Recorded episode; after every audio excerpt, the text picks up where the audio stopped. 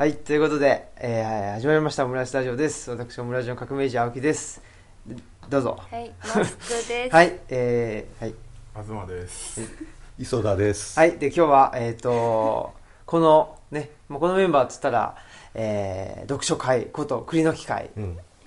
栗の機会こと読書会？どっちかわかんないですけど。どっちでもいいです。ね、どっちでもいいですけど、まあ、一つの本を決めてその本についてねちょっと語るという回なんですけど、えー新メンバーということで。そうですね。ね。いやー。待望の新メンバーですね。女子、お。まだ10代。じゅすごい。ピッチピチ。本当ですよ。言い方がもう、言い方がもうねやばいねかねカッラカラの言い方を。言い方がやばいっていう。ピッチピチを久しぶりに聞いたよ。でもね、この方ね、あの、ボキャブラリーが昭和なんですよね。あなんかびっくりしたとか言うじゃないですか、普通。はいはいはいそういう時に、なんかね、あの、面食らったとかね。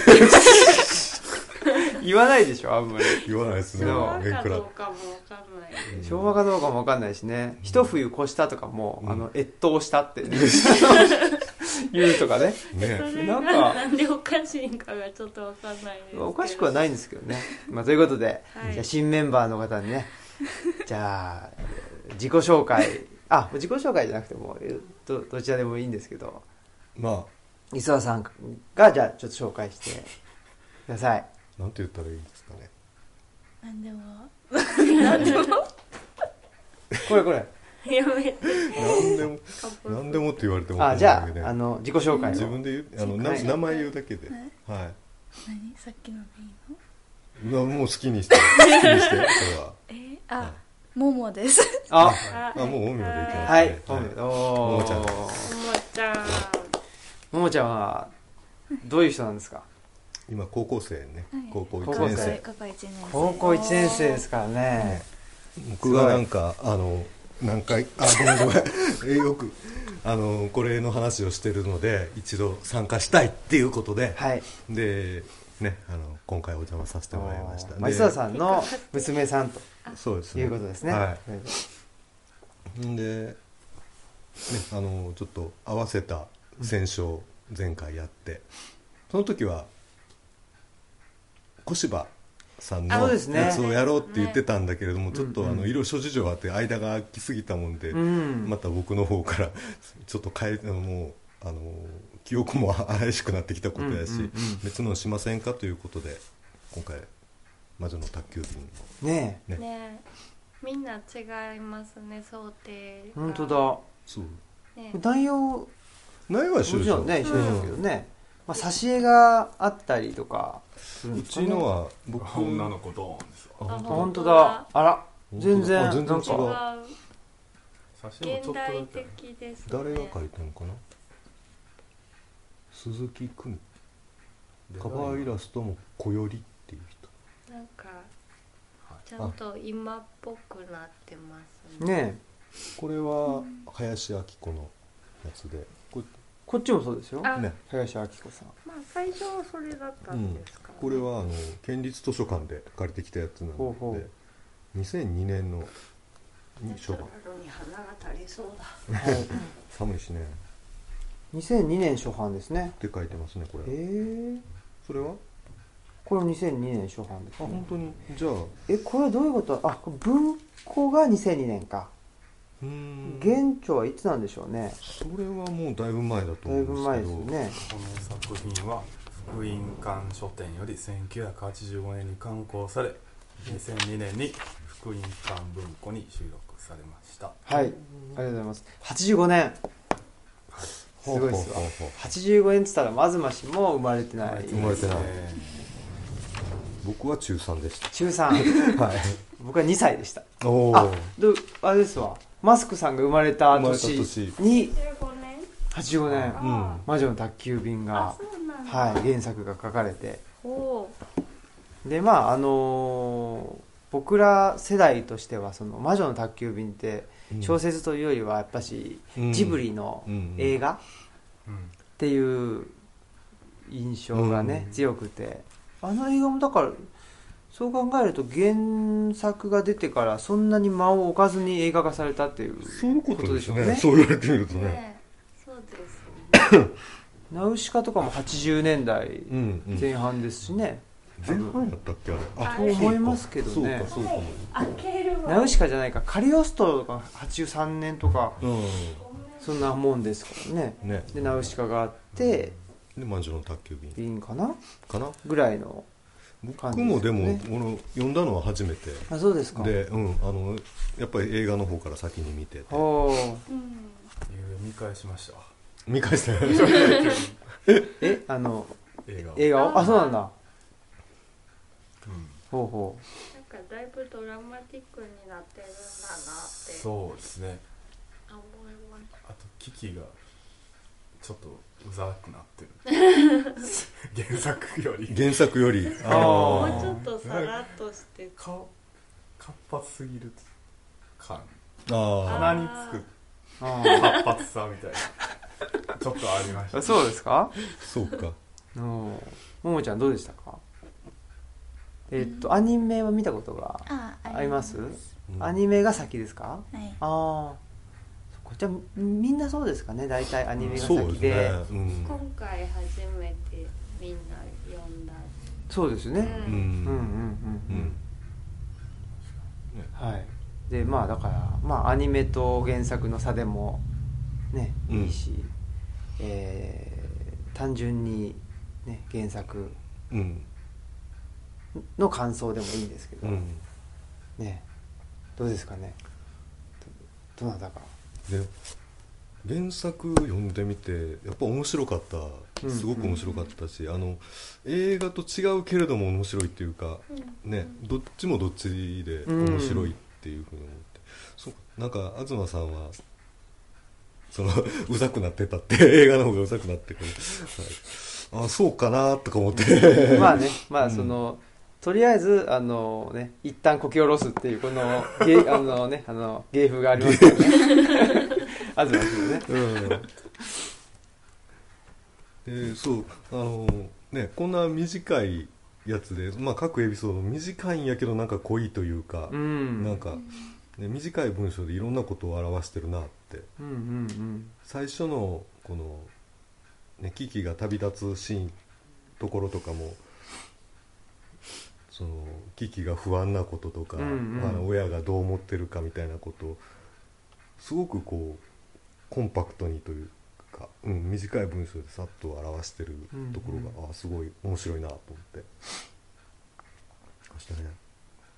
なんか僕もそのねなんかなんだろう主人公うんの女の子のえ描かれ方とかああんまり実は気にならなくてあんまり違うように思わなかった。そうそう。あんまり。うんあんまりわうん。それでねどっちかというとえっとね一番印象にあったのがそのえーっと2箇所あってほうきでうん。最初に飛び立って、うんうんうんうんうん。でラジオつける。はいはいはい。っていうのがあるじゃないですか。それは原作もうんうんうん。アニメも一緒で、うん。でラジオつけてなんか確かルージュの伝言が流れるってうんああの演出結構好きだったんで。なるほど。あそれって、まあ、ルージュの伝言が流れるかどうかは別としてうん。あのラジオって、うん。お父さんがね作ってくれたかなんかはあはあはあ。作ってくれたんだか、触れたんだか譲り受けたのかのかなっていうのがあったんでそうそうそう。だからあそこはそそのままなんだなっていうのがうん。思ったりでそれを生かしつつ、うん。ねあのなんかアニメ化されてたんだなっていうのが一つあって、うん。もう一個はあの後に、えっと多分アニメだとあの雨が降ってくるんですよ。雨が降ってきて、でなんか貨物列車の中に避難するみたいな、うんはいはいはい。あいつだから結局電車移動してまあね。アニメだとね。だけどそうそうそう。で牛が乗っててみたいなそうそう。で結局そうそう。電車移動つうか。てかだからああれだとそのあのなんつうの電車移動があったから、なんていうの？自分の意図しないところに行った感がうん。結構あったんだけど、これはそんなことなかったっていうか、か。うん。そんなにまあ意図しないところだったかもしれないけど、うん。普通に飛んでっ川を下て、ってってね、で見見つけた街みたいな感じだったんで、そこがちょっとねなるほど。場面設定がうん。あ少しなんか違うなっていうのは思って面白かったですけどね、うん。うんどうですかももちゃんは、一番危機に近い。確かにね。うん。キキよりちょっと年上やけどね13歳やからキキは、なんか恥ずかしがってなかなか言わないの なんか呼んだ直後に言ってたのは宮崎駿ってうまいなって。言って評論家。早尾を早尾早尾を褒めるという。巨匠の方の評論家っぽいそうそうそうですね。そうどどの辺がなんかうまいなと思いました？うんなんやろなんか小説やとなんかこう一つ一つの話が独立してて、うんうんうん。なんかでなんかこう全体を通して劇が成長するみたいな感じなんですけどなんか映画やとこう全部つなげるとかうんつなげつながってるうんように描いてるからなんかすごいなと思って。うん。確かにね。散漫にならずにこううんちゃんとまとまってうん。る、小説はねそのエピソードがねなんかいくつかあって、それをまあアニメだとね、まあ、こうあのこのエピソードのところっていうんで、うん。つなぎ合わせて一つの物語にしてるっていう感じですもんね、あれ脚本も確か早尾さんですよね。あそうなんあそうなんだ。多分多分全部やってるそうですよね、うん。なんかこう、あのー魔女の宅急便読んでるとそのやっぱり映画との比較っていう話にどうしてもなりがちなんやけど、あのーこの話自体の話うん、はいはい。しません？あもちろんもちろんなるべくそっち。ではいはい僕ねあのーやっぱしすごい面白かったのがなんだろうなんかえっと魔女のまあ能力使ってなんかしするんだけど、うん。それに対するおお返しが、うんうんうん。なんかね。お裾分けっていね。そううそうお裾分けっていうのが、はやっぱりそれがなんかテーマなんじゃないかなっていうふうに思いましたね、そうね僕もそこはすごく印象に残ってて、うん。おすまあ要するに贈与ですもんね。そうですね、うん。言うたら。しかもそれがなんかその人に残ったねうん。きっと魔女の能力なんじゃないかみたいなのがあってそれも良かった気がする。うん、だからそのなんかね魔女ってすごいその特殊人間みたいな、うん。スーパーマンみたいな感じで描かれてるし、うん。今あすいません。なんかみんなそう言うじゃないですか、うん。言うしその魔女側もうん。ちょっとひっそりうん。暮らそうみたいうんな感じで言うんだけど、うん。でも実は普通の人と言われてる人たちもその贈与うん。できるなんか特殊能力じゃないけど、うん。ね、あのそれぞれのあの能力が、実はあるんだよみたいな。ね。部分なんかどっかでその魔女がいるとこう街がこうあ活気づくというか、なんかこう機械油みたいなあ存在みたいなことを書かれてたけど、それはやっぱりね単に仕事でこうお金を稼ぐだとできないことなんやろうなっていう、だからあのキキがのお客さんとキキとの関係っていうのはなんかすごくこうあのサービスの提供と受けてっていうだけじゃなくてなんかそうお互いに顔が分かるというかそうですね。ね。そう。そういう関係になってるっていうのがで面白い。まああのね今日ののと午後にね、はい。その研究会があるからっていうことじゃなくてもうすごくなんかねあの文化人類学的な本っていうか そういうふうにも読めますよね。ねすごく読めますね。うん。まあ、魔女だし。魔女だしね。魔女だし。そうそう。魔女が、まあ、うん。一種のなんか、まあ、トリックスターじゃないですけど、うん。なんかそその世界のち秩序の部分をちょっとあのゆ揺るがすというか、うんうんうん。ゆ揺さぶることでね。のその世の中が、まあ、はっとして活気づくみたいな。活気づくっていう、でそれがそのね、まあ、贈与というか、まあ、交換うん。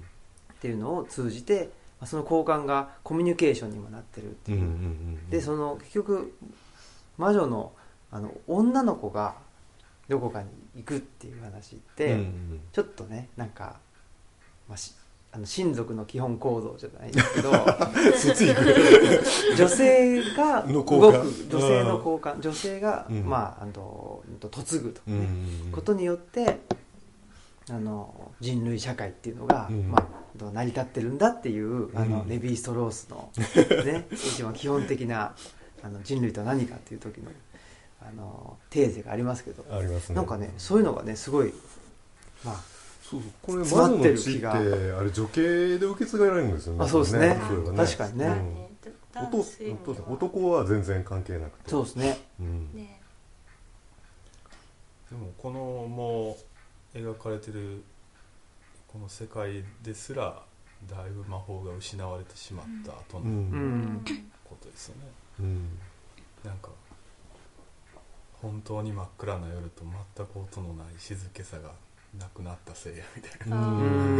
それもないんだっていう。う、うん。んまたあのちゃんと受け継がない娘っていう。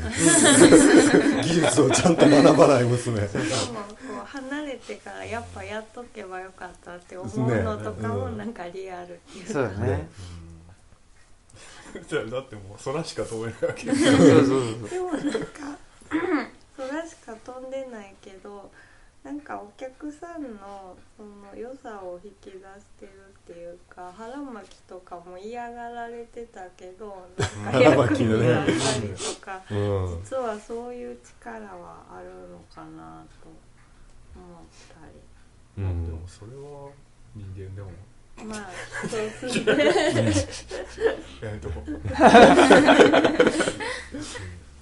あ。うんあと魔女ってあと2人しか出てこないですね。キキのお母さんともう一人先輩の先輩がね。ま魔法いましたね。魔女。うん。飛んでると飛んでる。あともう一人ねほらあの普通の女の子いやあの魔女じゃなくて普通の女の子とのねあああのなんかピンクのニットの子です。そう。そうそうそうそうキキが自分がみすぼらしいと 気づく気づくじゃないかと疑い始める。女の子っぽい話ですね。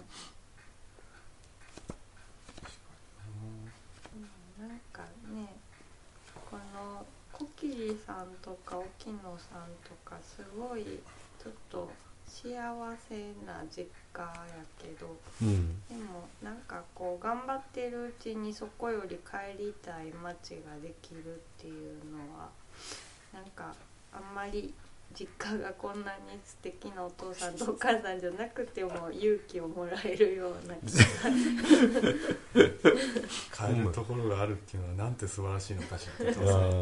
本当に。うんでもそこより今の街にもう早く帰ろうって思って終わるっていうのがうん。自立ですね。なんかいい自なって思います。女性の自立の話みたいな。立 そういうふうにも読めるから。そね。うですね。こんな素敵な実家からも自立する。あの実家じ実家に対する。いろいろとありいろいやなんかね。実家とは何かという。う、んでもねこれはおまあその実家の話ですけどあの、まあ、お母さんが魔女でしょ？うん。でその旦那さんというかお父さんがけんその魔女の研究者じゃないですか。そうでしたねそれはね。でこれはおいいいいっすよね。いいというかね。それ医者と看護師の関係みたいな。いやどうなんだろ う。医者と患者じゃないですか。医者違うか。と患者か。そうか。研究対象。そうそう研究対象だ大将もんね。人うん。ね類学者と現地のその。そうそうそうそう。そうだよね。たまにあるパターン。たまにあるんですか？たまに。あるんですよ。ああるんですか。ちょっと話それるけどね。この間聞いたところで。あの京都の先生で澤田さんっていう澤田正正人だっけ？ね、っていう人がいてあのコンゴで調査をしてて、うん。で現地の人とけあの仲良くなって結婚して、うん。でコンゴがあの行ったらあ何回目かに行ったら奥さん連れて日本から行ったらコンゴがいきなり紛争地域になってでそこからあのもういろんな手を尽くして奥さんと子供をとあの飛行機で脱出させるというすごい離れ技を演じた人力車がいてて。脱出劇の記事はおもろかったですおもろかったへえあれ何に載ってたって言ったっけ？僕がなんか図書館で見つけてコピー送ったんですけどコピーしたんですけどそうそうそういう話になるんですよ、いいっすね。うん。だからまあなんかその研究対象うん。っていう面もあるだろうしでもうん。ねやっぱし好きっていうまあね。こともあるだろうしうん。なんかそれってなんかわかんないけどなんか幸せな関係なようなうん実験とかしなきゃね。実験わかんない。ねなんか普段の生活でね,、うん。ね。あの実験とかしてるかもしれないですけど、そうそういえばそうでしたね。そうそういう関係ですよね。そういう関係でしたね。うん。でトンボもそうでしょ？あそうトントンボはそうやね。魔女魔法の研究してる。そうそう研究してるでしょ、空飛びたいから。うん。憧れてて、うん。そうん。の対象にね好きになっだから基本的にはその男性が女性のことをまあすごく好きで研究研究対象としてるぐらいうん。好きである。研究対象としてる でもどうなんだろう。なんか研究できるんですかね。その後も。なんかもうメイクもどういうことですしちゃいそうああ客観性をあの失ってしまうんじゃないかという。産業観察。産業観ね人類学のやったらそもそもなんかその客観性っていうのもねそうですね。うん怪しいところあるんでそうだいぶ。ですねうんだいぶあるんでうん。ね客観なんてことないですからね。うん。全ては主観であるという。多分ねこのあのじあのキキのお父さんとお母さんもお母さんにこうお父さんの方が何かやってってリクエストしてキレられたこと何回かあると思うんですよ。あ 偽物じゃねえ。そう。偽物じゃねそう。なんで生活の中でそんなことやらなくちゃいけねえんだそうそうそうそうそう。まあそうかもですねねこう薬の作り方ぐらいやったら教えてあるけど、なんかこうあれやれこれやれとか言われたら、う るさいっつって。言うたこと何回かあるような気がするんですよね。ですいませんって言え言えたらまあいいんじゃないかなっていう。それでうまいこと今に。ね。ね。確かにね。なんかねか医者医者と患者とかやったらそれこそちょっと客観性が失われそうな気が。ねそうであってほしくないとかいうね希望が入ってしまいそうですよね。こううん。魔法使いはだんだん減っていくっていうのがなんかねこうどんな風に見たらええんかなって ちょっと思ったりもするし。でもなんかスマホ使い、まあ、自身もうん。ね、なんかおとなしくしとこうみたいな方だし、うん。その世の中的にもうん。ね、あ魔女だみたいな感じで,、うん。でちょっとまあ目立たせちゃうみたいなところだから、うん。なんかそういうだんだんとそういう社会になっていくみたいな話なんかなとは思ったんですけどね、なんかそうそう僕はこれをそうそうこれ読んで この小説は X メンと一緒だというはいはいはいはい。話をしてて X メン。知ってますかももちゃん？はあ知らない。僕見てないんですけあど X メンウルヴァリンとか出てくるやつそうですあのあーアメアメリカの漫画？うん。でなんてまあいわゆるその超能力超能力者集団みたいなのがいて。でまあ、その人たちが、まあ、世界をす救ったりもするんですよ。だからあの世界が危ない状況の時はすごくあの感謝されるんですけどその平和な時っていうのは、その悪目立ちするやつらでしかないんですよ。その特殊能力を持ってるそうそう。で厄介者だっていう話もされてしまうっていう、まあ部分がう X メンの中にあってでもけ結構アメリカのなんか漫画とかアニメってそういうそういうテーマが多くって結局その人権問題なんですよね戦争の時には、まあうんうん。うんね、ランボーとかもそうじゃないですか。そうですね。戦争の時にはすごく活躍したりするんだけど、もてはやされるけどもてはやされるけど帰ってくるとやっ帰ぱり。ってくると、うん。ね。そうそうねっていうそういうテーマと一緒かなっていう感じはしましたけどね。うんうんうんだからまあ平和な世の中になっていくと普通のひ人しか必要じゃなくなるというかね。ちょっと、うん。あの特殊能力持ってると、うん。まあなんか悪目立ちしちゃう。でもやっぱこう平和なところでもやっぱりこうそれは表表面的っていうか、まあうん、普通になってるところで。でも何かが起こる可能性ってのはずーっとどっかにあって、うん。やっぱりそういうのとつながるのがこういう特殊能力の持ち主そうですね。たちかなっていうこれもなんかね最後のエピソードもあれなんかあの時計のやつ。時計が 時計のね歯車が狂って動かなくなるのを危機が助ける話やけど、あの盗み盗みを働けってね。ねそうそうそう。言われるけど。ああいう時になあのそのちあの秩序が壊れていくところでそれを直すん種に直すっていうよりかはこう別のものを持ってくるみたいな。そうですよね。あ一番最後のあの学士の話が僕大好き。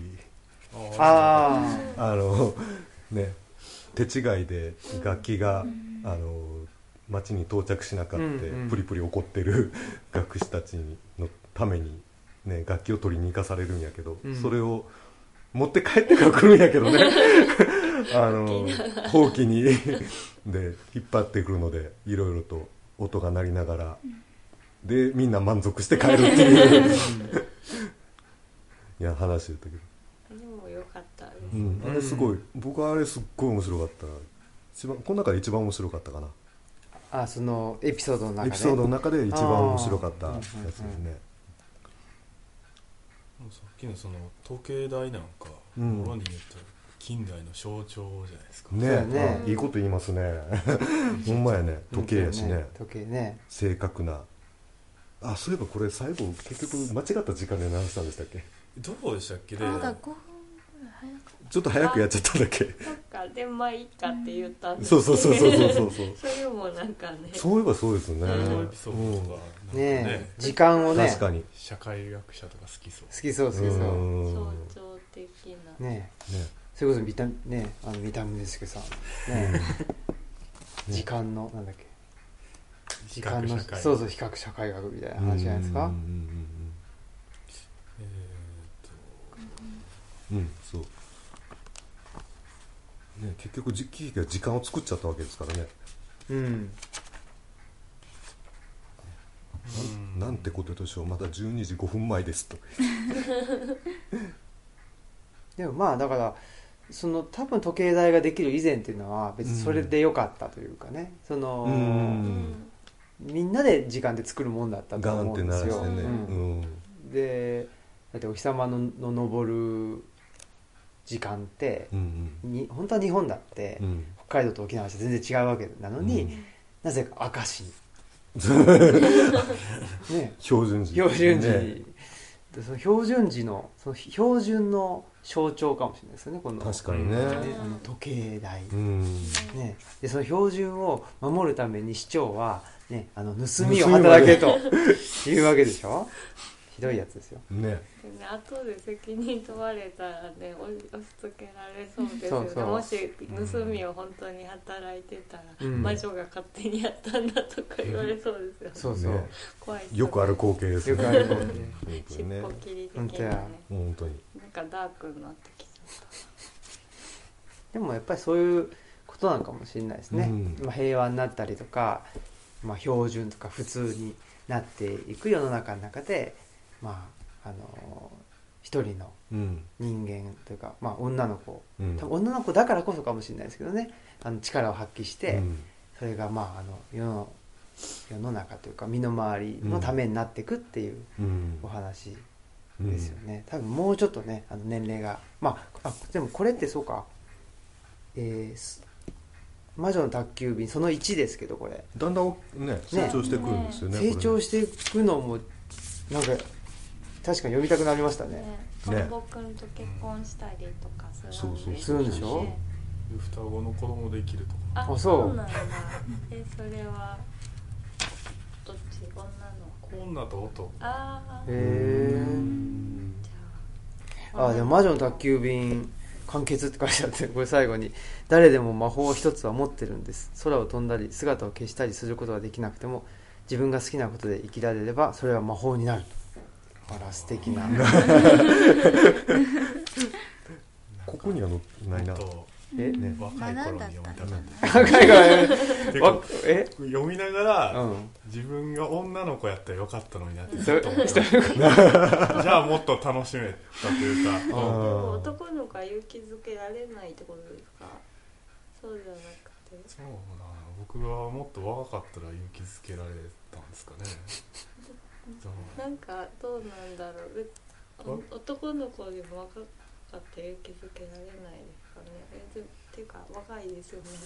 いやもっとこの危機ぐらいの年齢だ13ったら歳ぐらいってねそう。こと結構勇気づけられちゃったけどね。おじさんが。35えモモはどうなのゆ勇気づけられた？勇気づけられるっていう感じではないかな。あどどんな感じですか？うんか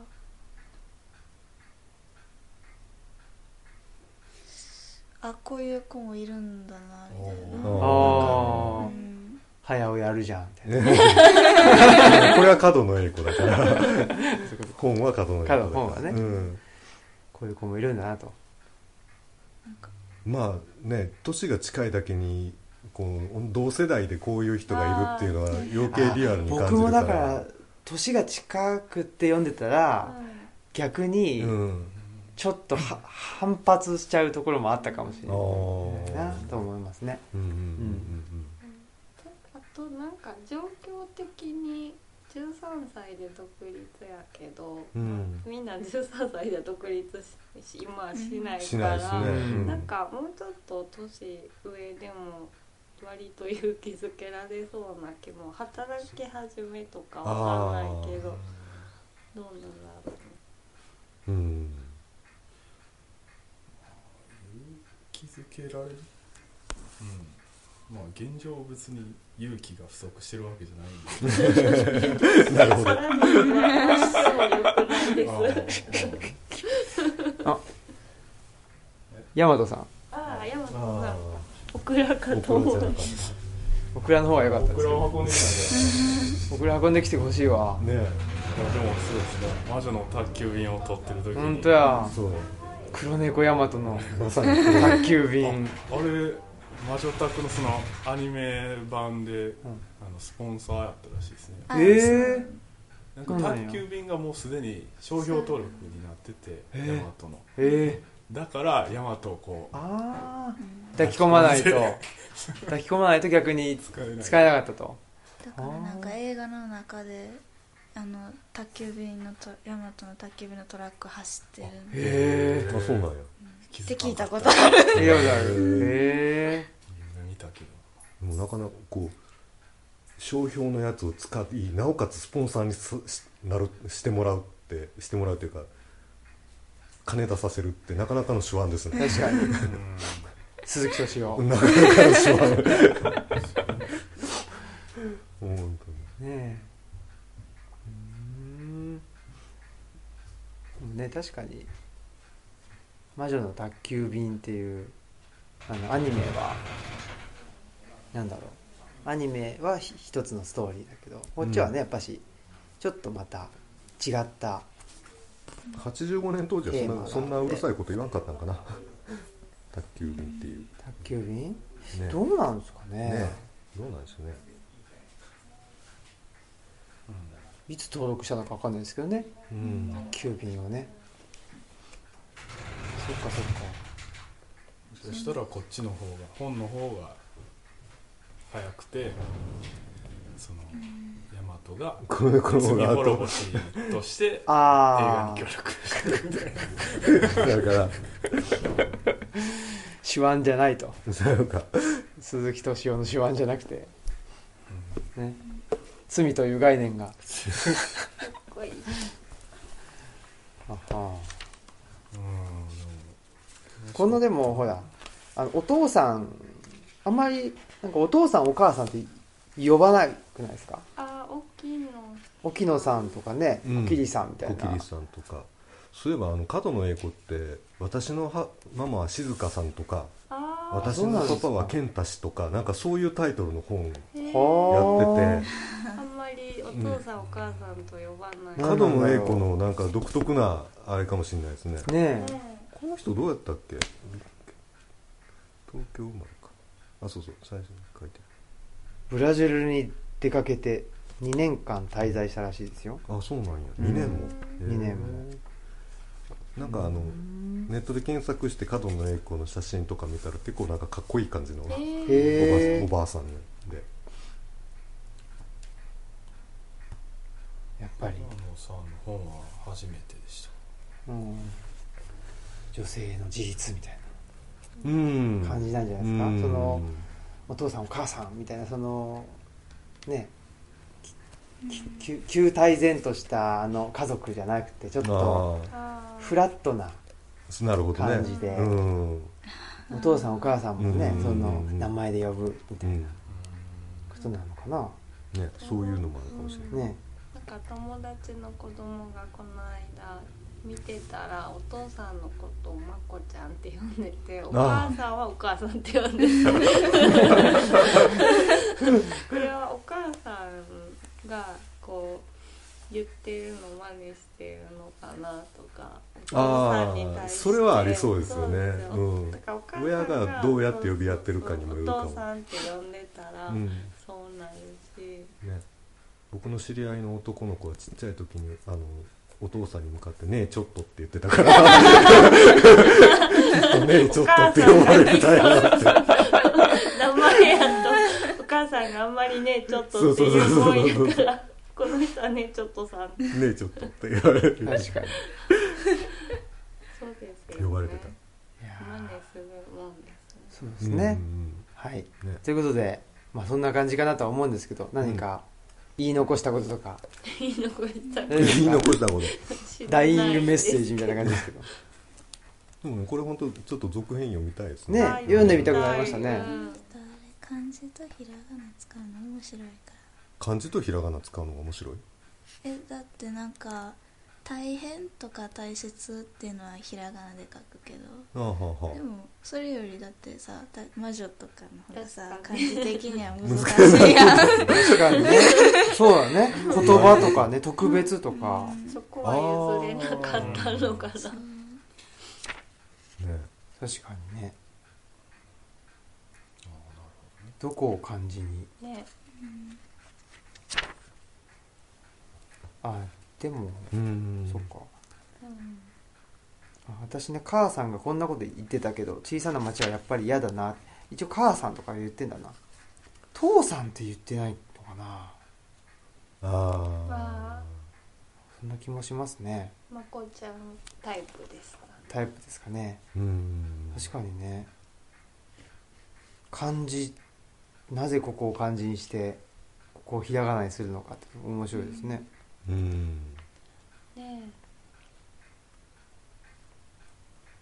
うん。まあ魔女でもひらがなにしたら魔女感がなくなってそういうことなのここはかね譲れなかったんですかねうん。魔女とか妖精も感じですね、え、うん、わざわざルビー振ってまで。まあでも小学校中学年以上って書いてなかったっけ？小学校中中級以上って書中級以上って書いてあるから、まあそれもあるんやろうとは思うんですけどね、なんかこういうのってガイドラインっていうかあったりするんですかね？その年までに習ってる感じとか。でもすごい。そういう。でも結構その年までに習ってる漢字とかってうん。結構難しいのになってますよねみんな。なんか。そうなのかな、ん。まあ。案外ね。でもなんかそういう使い分けなんか独特なリズムというか、ううん。んリズムでしょうっていうのもあるでしょうね。あのそう僕最近本読んでて読み方わからんものって何回読んでも頭に入らへんなって思って。あ中国の小説とか読んでてダメなのは名前の読み方がわからん時。僕ねあのそのいっぱいいっぱい出ててさ三国志みたいにいっぱい出ててわからないと思うけどあれ一応読み方はわかるからまだいいんですよ、ね、あれだってあの読み方って、うん。日本人の読み方ですもんね。もちろん。関羽とかね劉備とか。あのえっ、とね何賞直木賞かなんか取ったやつで「龍」流れるって書いて「龍」っていう、うん。東山明っていう、はい。台湾人なんですよあその人。が書いたやつがあって台湾もう完全に台湾が舞台の物語なんですよ。で話自体はすっごく面白いんだけど、名前が分からなくて読み方が分からないそもそも読み方が分かんないもんでなかなかこの人は誰やったっけ？確かに。字は違うんですけど。あ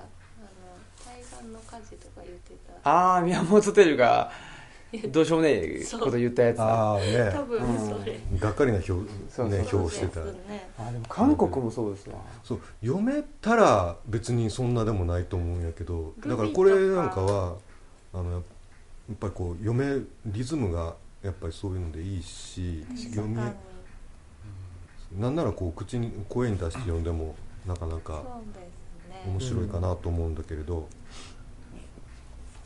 あの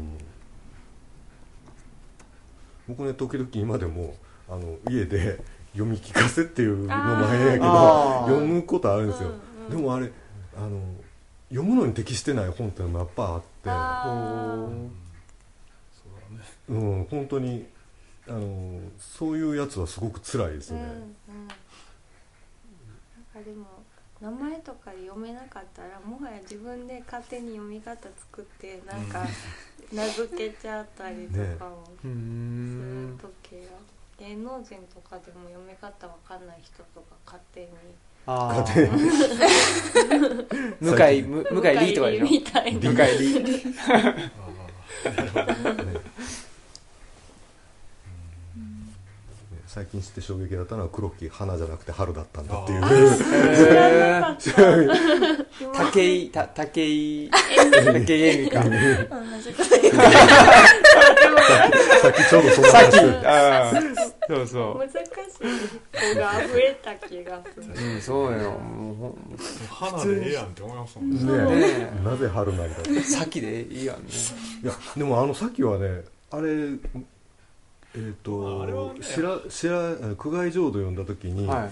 あん中で「あの咲く」って書いてそれに「舞う」って振り仮名ついてへ「ー。え舞う」って書いてあったんですよ。えー、これやったんやと思ってすごいびっくりした。まあでも花が笑うみたいな表現はね。あまあねありますよね。ああまあね。そうそうそう。だから、うん。あるんやと思って。うん。そっから来てるってこと？えうん。エミ？そうじゃないですか。まあねねうん。エミってあの普通に使う竹冠のあのうん。ああっちやとなんかね品がない。わらわらあみたいな。確かにね。わらわらわらわらっていうね居酒屋見た時もちょっと衝撃的でしたけどねまあね読めなかったドマドマとかもうん楽しそうでもあるけれどまあそういえば麦わらさんってありましたね麦わらね品がないって言っちゃったけど同名のラーメン屋が関大前にある。ああるね。麦わら？爆笑やった。か爆笑。あ 爆笑かも。爆笑です、う麦が笑うって書いて爆笑。あ そうだね。そっちは確かにこれ寛大っぽいよね。寛大っぽい。寛大かラーメン屋ありすぎはい。ということで。はい。はい。まあね今回の第何回なんでしょうかね栗の機会は忘れちゃいましたね、うんまあいいかまあ5回か6回目ですかねはいそうですねはい。ということで、えー終わりにしたいと思います。はいでは、えー本日はね、角野、この方のお名前は？栄光英子さんですね。角野英子さんの魔女の宅急便をみんなで読みましたということですね。はい。では本日のお相手は、えーオムラジオ革命児青木と、マスクと東と磯田とももですはい。では、さよなら。